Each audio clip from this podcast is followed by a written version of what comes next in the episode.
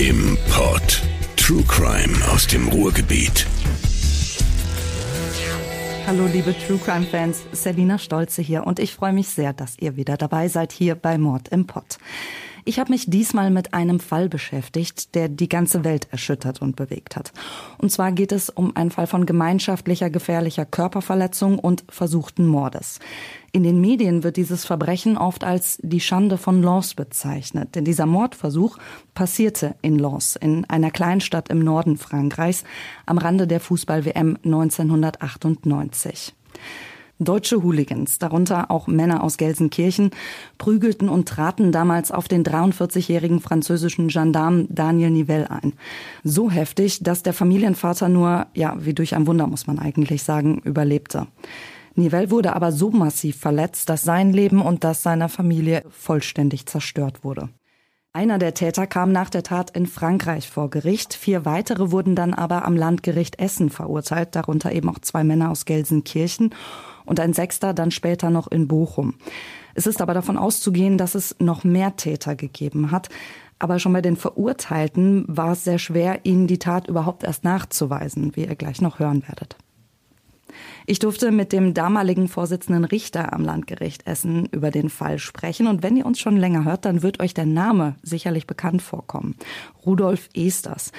Esters war nämlich auch Vorsitzender Richter im Fall des Gladbecker Geiseldramas. Heute ist Esters 82 Jahre alt und im Ruhestand. Er erinnert sich aber noch sehr gut an den Fall und den Prozess in Essen. Außerdem habe ich den Essener Strafverteidiger Harald Vostre besucht. Er ist auch heute noch aktiv und hat damals aber im Prozess gegen die vier Hooligans erstmals die Seite gewechselt. Er hat zusammen mit einem französischen Kollegen Daniel Nivelle als Nebenkläger vertreten und dadurch die Familie kennengelernt und begleitet.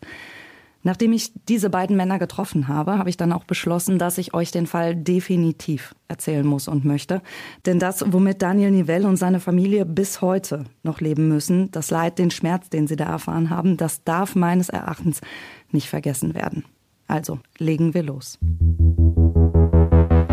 Eigentlich sollte auch dieser Tag ein Fußballfest werden, der 21. Juni 1998. Auf dem Plan stand das zweite Gruppenspiel für Deutschland gegen Jugoslawien, diesmal Austragungsort Lens, ein kleines beschauliches Städtchen. Tausende Fans waren dazu angereist und viele davon feierten auch friedlich und ausgelassen, vor allem in und um das Stadion herum. Das zeigen auch Fernsehbilder. Was sich allerdings nur ein, zwei Kilometer entfernt von ihnen abspielte, das bekamen zuerst nur die wenigsten mit. Es fing schon damit an, dass einige Fans offenbar schon etwas gefrustet in Lens ankamen. Denn nicht jeder, der wollte, hatte auch ein Ticket für das Spiel bekommen. Davon gab es offenbar von vornherein zu wenige und die, die es noch auf dem Schwarzmarkt gab, waren einfach nicht bezahlbar. Die Stimmung in der Stadt war also schon ziemlich angespannt und viele hatten keine andere Möglichkeit, als sich das Spiel im Café oder in der Kneipe anzusehen. Auch ohne Tickets in der Tasche kamen zudem Dutzende, wenn nicht sogar Hunderte deutsche Hooligans. Wie viele es genau waren, ist nicht ganz so klar. In Medienberichten ist die Rede von Hunderten, mal auch von 200. In der Sommerhitze wurde die Stimmung in Lens dann immer aggressiver. Schon vor dem Anstoß im Stadion gab es Ausschreitungen.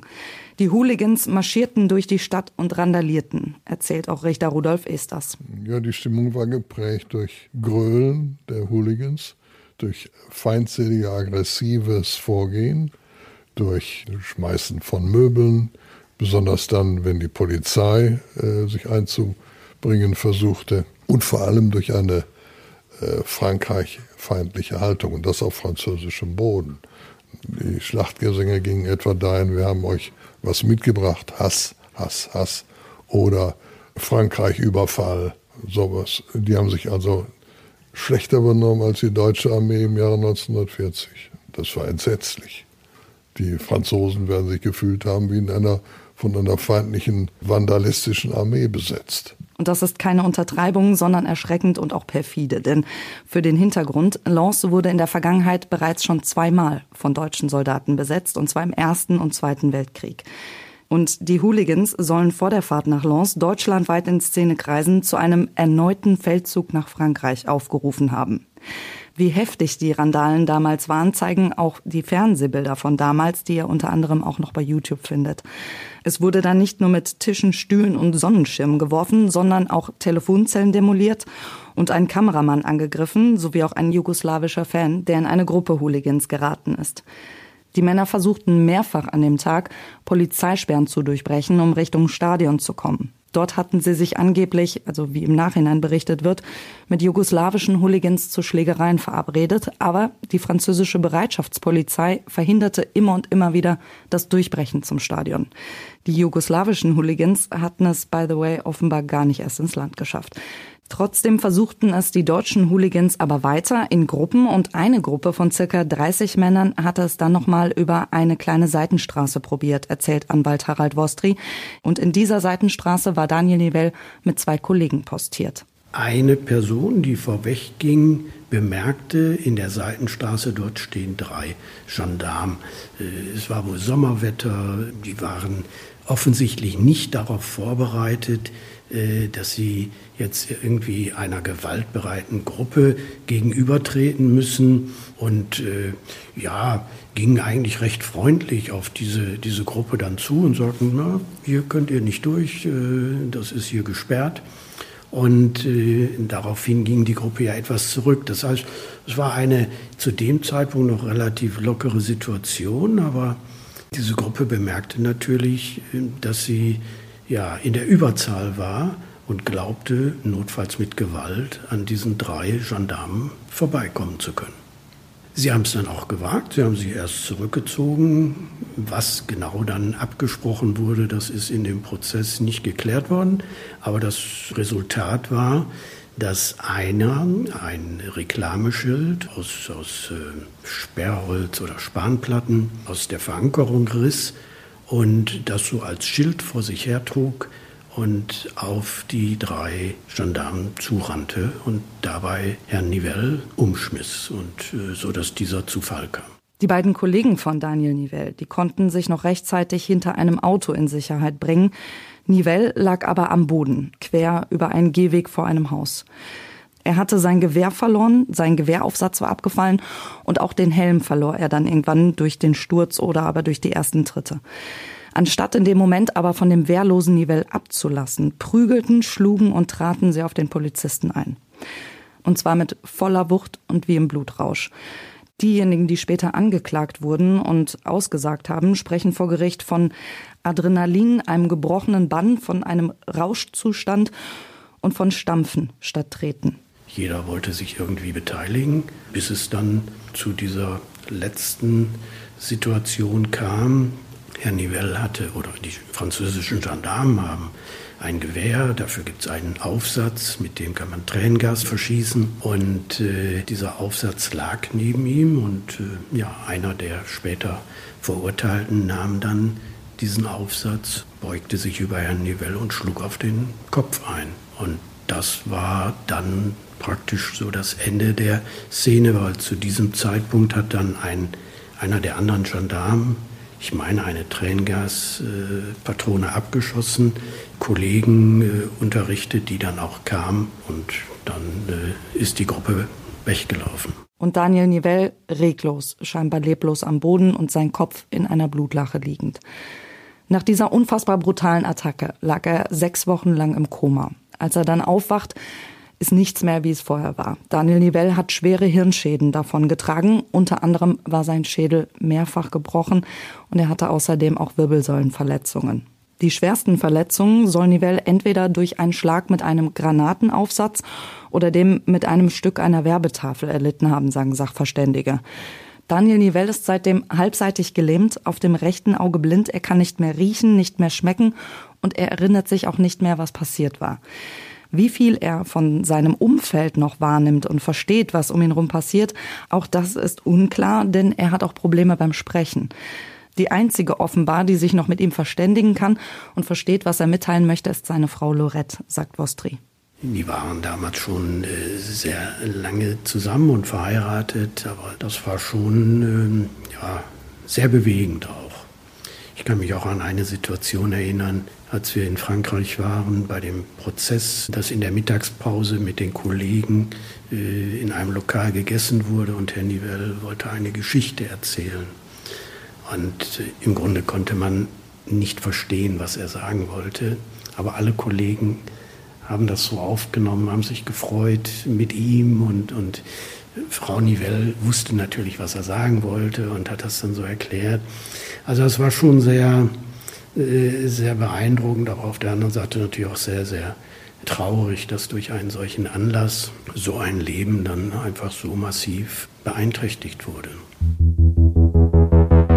Dieser Angriff hat das Leben von Daniel Nivelle und seiner Familie komplett zerstört und die Welt geschockt. Der Sport, das 2 zu 2 der deutschen Mannschaft gegen Jugoslawien, komplett nebensächlich geworden. Deutsche waren das und das hat wiederum eine Welle enormer Betroffenheit hier ausgelöst und auch des Schamgefühls. Der damalige Bundeskanzler Helmut Kohl sprach zum Beispiel von einer Schande für unser Land und auch viele, viele andere schämten sich für das, was die deutschen Landsleute getan haben. Die Menschen wollten also helfen und Anteilnahme zeigen. Die Hilfs- und Spendenbereitschaft aus Deutschland war so groß, dass der DFB unter anderem auch Benefizspiele für die Familie Nivelle organisierte und half dann mit dem Erlös dabei, den behindertengerechten Umbau des Hauses zu finanzieren. Außerdem gründete der DFB gemeinsam mit der FIFA im Oktober 2000 noch eine Stiftung im Namen von Daniel Nivelle. Die kümmert sich bis heute unter anderem um Gewaltprävention und um die Opfer solcher Gewalttaten diese Anteilnahme aller und das sich geschlossen von dieser Gewalttat distanzieren, das war damals enorm wichtig, sagt Vostri. Am Anfang, als ich äh, diesen Auftrag bekam und ich nach Frankreich gefahren bin, äh, bin ich auf große Vorbehalte gestoßen. Da kommt ein Deutscher. Das war am Anfang völlig klar. Das war Frankreich und das war Deutschland. Und das waren die Deutschen. Und im Laufe des Verfahrens, durch viele Kleinigkeiten, viele Punkte, habe ich bemerkt, dass sowohl die Familie Nivelle als auch mein französischer Kollege, als auch Vertreter äh, des französischen Staats eben realisiert haben, das waren nicht die Deutschen. Und das fand ich sehr schön. Ich weiß noch, an einem Verhandlungstag, als die Familie Nivelle in Essen war, äh, wollte Frau Nivelle unbedingt dunkles deutsches Brot kaufen. Was natürlich für die Polizei ein Riesenproblem war. Also wir hatten einen Pulk dann von, von äh, Personenschützern um uns herum und gingen also zu dieser Bäckerei und Herr Nivelle, ich glaube, er ist fast zwei Meter groß oder so, überragte uns alle. Und es kam ein ganz junger Bursche von hinten und der wurde immer schneller, die Personenschützer wurden immer nervöser. Und dann sagte er, ich habe Sie erkannt, Sie sind Herr Nivelle, alles Gute für Sie. Oder Leute haben dann zu uns ins Büro Geschenke äh, geschickt, die wir dann weitergeleitet haben, sehr viele Briefe und, und, und. Und da entstand dann doch der Eindruck, das ist nicht das Bild von Deutschland gewesen, was sich da so gezeigt hat. Es wurde danach aber auch Kritik laut an der Polizei. Der Tenor damals, die französische Polizei sei nicht gut genug vorbereitet gewesen. Also offenbar gab es Szenekundige, die zumindest schon geahnt hatten, was da passieren könnte nach den Ankündigungen aus der Hooligan-Szene vorher. Und es gibt auch Interviews, in denen deutsche Beamte erklären, sie hätten ihre französischen Kollegen gewarnt, ihnen Reisewege und Grenzübergänge und sowas mitgeteilt. Andererseits gibt es auch Berichte, in denen französische Polizisten erklären, sie hätten zu wenige Informationen aus Deutschland erhalten. Vostri sagte mir dazu Folgendes. Ja, ich habe davon dann erfahren, dass es wohl etwas Kommunikationsprobleme zwischen den deutschen Beamten, den Szenebeamten, die ja auch vor Ort waren, und den französischen Beamten gegeben hat. Aber ich glaube, da muss man auch so ein bisschen die Mentalität sehen. Die Franzosen wollten ein schönes, freudiges, lustiges Fußballfest feiern in so einer Stadt äh, wie Lens, die wirklich beschaulichen Eindruck macht. Ich bin ja dort gewesen.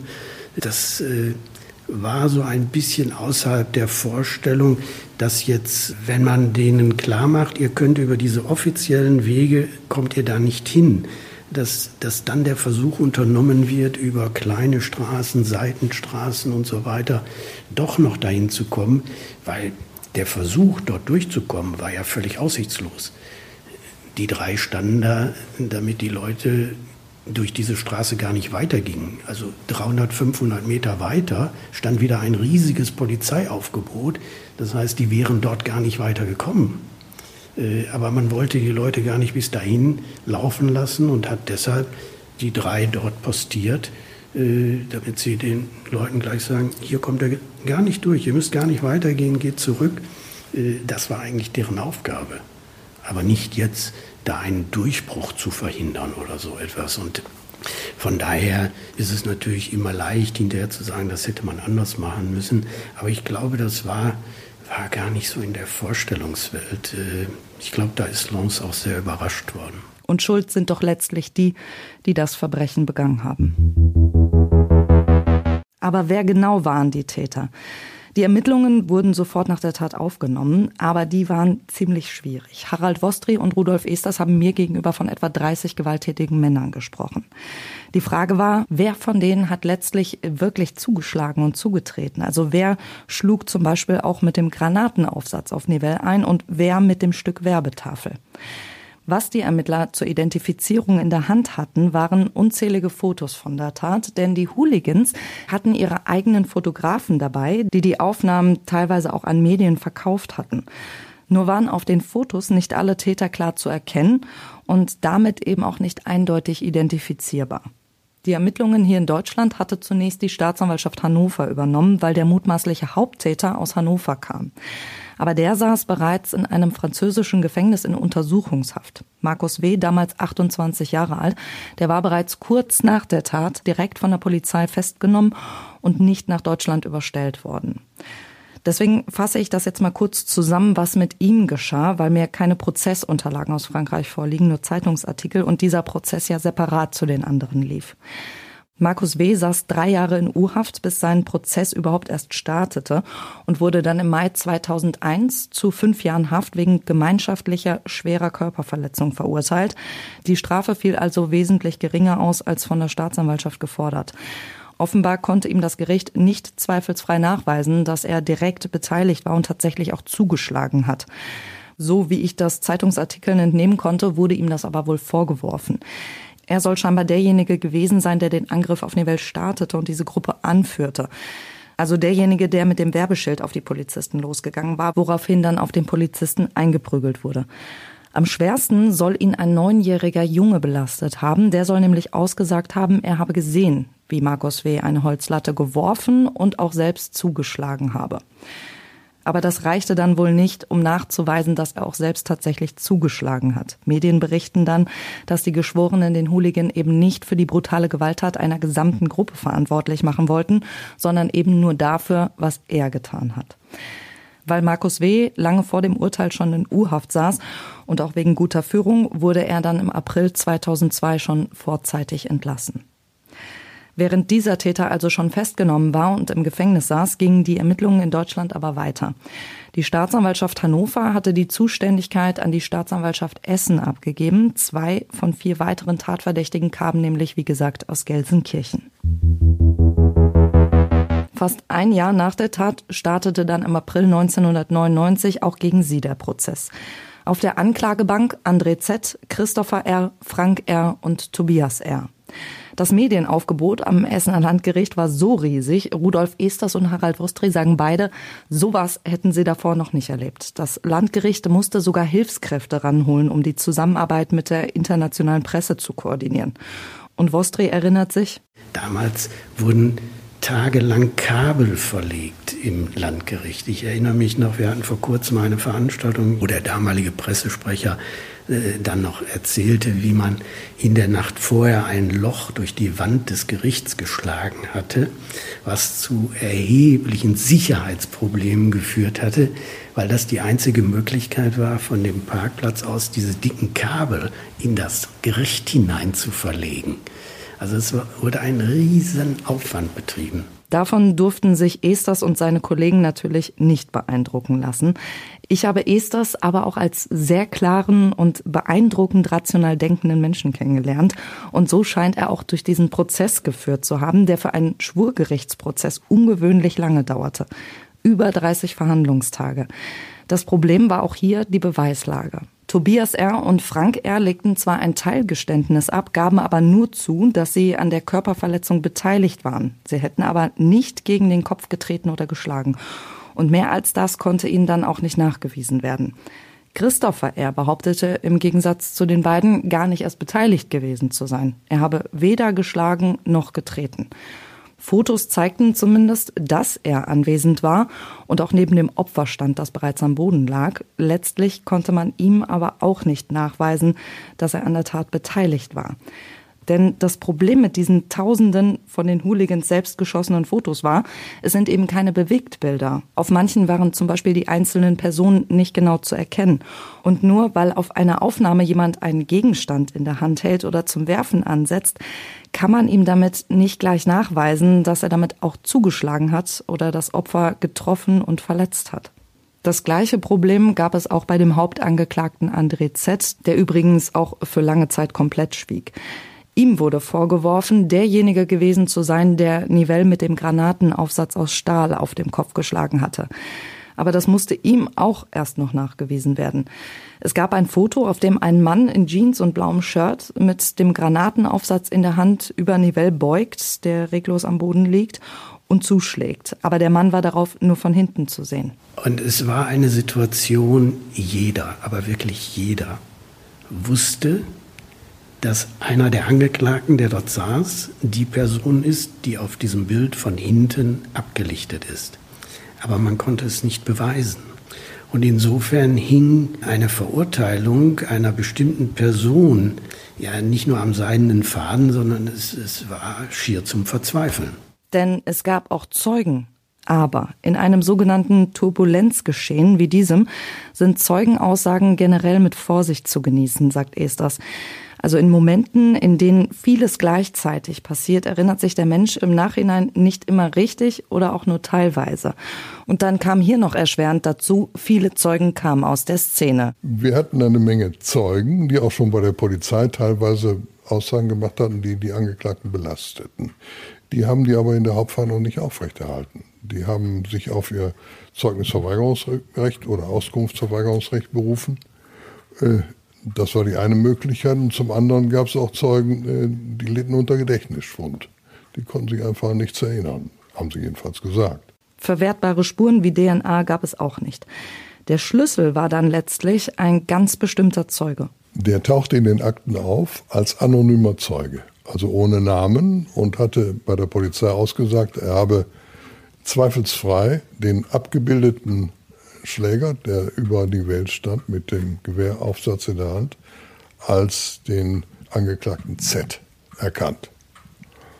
Der war aber von hinten abgebildet. Äh, ich traue mir nicht zu, einen Menschen zweifelsfrei von hinten zu erkennen. Nur der Staatsanwalt hat mir, ich nehme aber an, das war nicht so ganz ernst gemeint, gesagt, er erkenne den zweifelsfrei. Ja, ich hatte ihm erwidert, Sie müssen auch das Urteil nicht unterschreiben. Ich schon, das ist der Unterschied. Äh, also damit kamen wir nicht zurecht. Wir hätten vielleicht eines Tages, wenn wir nicht weitergekommen wären, einen Sachverständigen bestellt der, und den gefragt, können Sie den erkennen? Aber so weit muss es nicht kommen.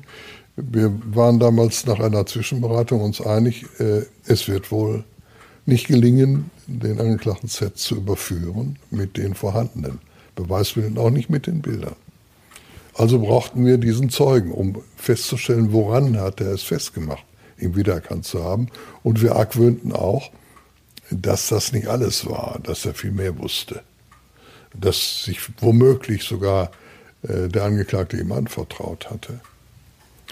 Äh, aber das äh, ging nicht aus dem Polizeiprotokoll hervor. Also haben wir uns entschlossen, nach dem Zeugen zu suchen. Ich hatte vorher natürlich schon im Vorfeld des Prozesses sowohl in Hannover als auch in Düsseldorf beim Innenministerium, das für die Polizei zuständig ist, um eine Freigabe dieses Zeugen gebeten, habe mir aber eine Abfuhr eingeholt und die ist, äh, ohne dass ich dagegen meckern konnte, äh, mit der Begründung zurückgewiesen worden. Man habe dem Zeugen Anonymität zugesichert zur Bekämpfung der Schwerkriminalität. Also haben wir uns entschlossen, selbst zu suchen. Und ich habe dann gesagt, wir werden so lange suchen, bis wir ihn haben. Und wenn es ewig dauert. Diese Hartnäckigkeit zahlte sich dann auch aus, sie haben ihn gefunden. Der Zeuge war der damalige Fanbeauftragte von Schalke 04, Burkhard M.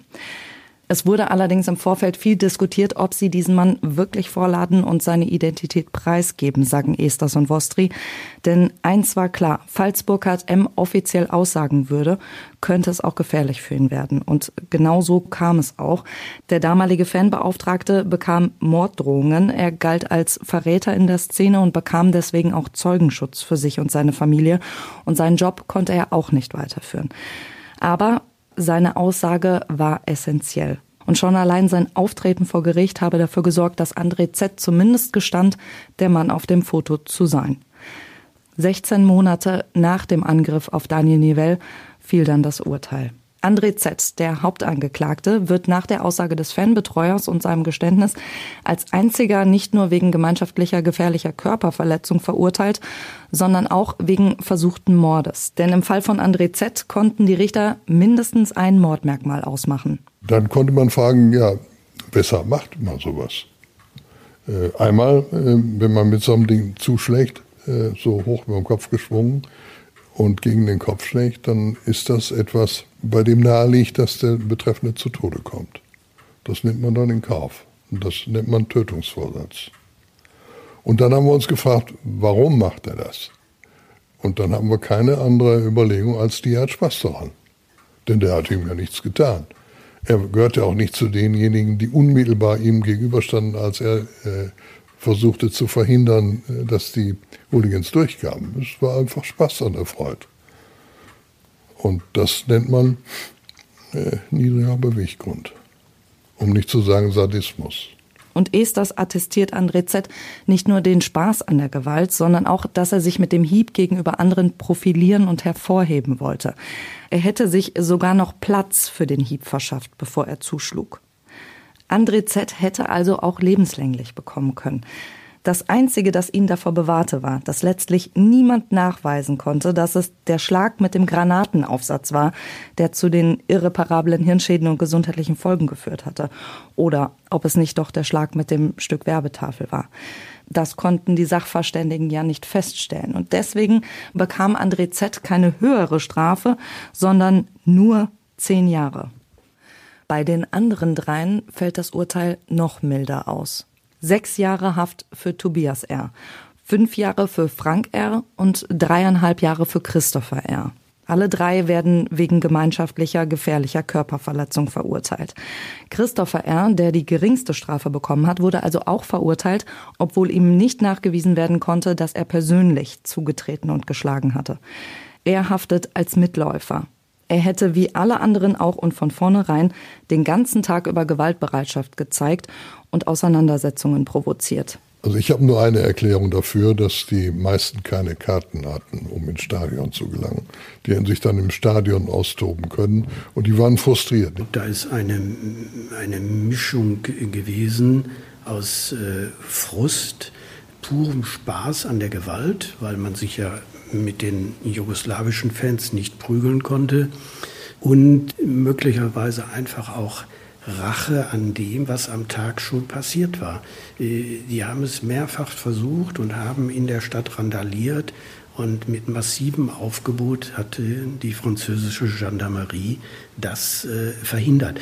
Und jetzt hatte man einen Vertreter dieser Gruppe, der völlig wehrlos am Boden lag aber haben die Angeklagten zumindest echte Reue gezeigt. Das wollte ich außerdem von Esters und Vostri wissen. Es gab ja Entschuldigungen vor Gericht, aber wie ehrlich waren die?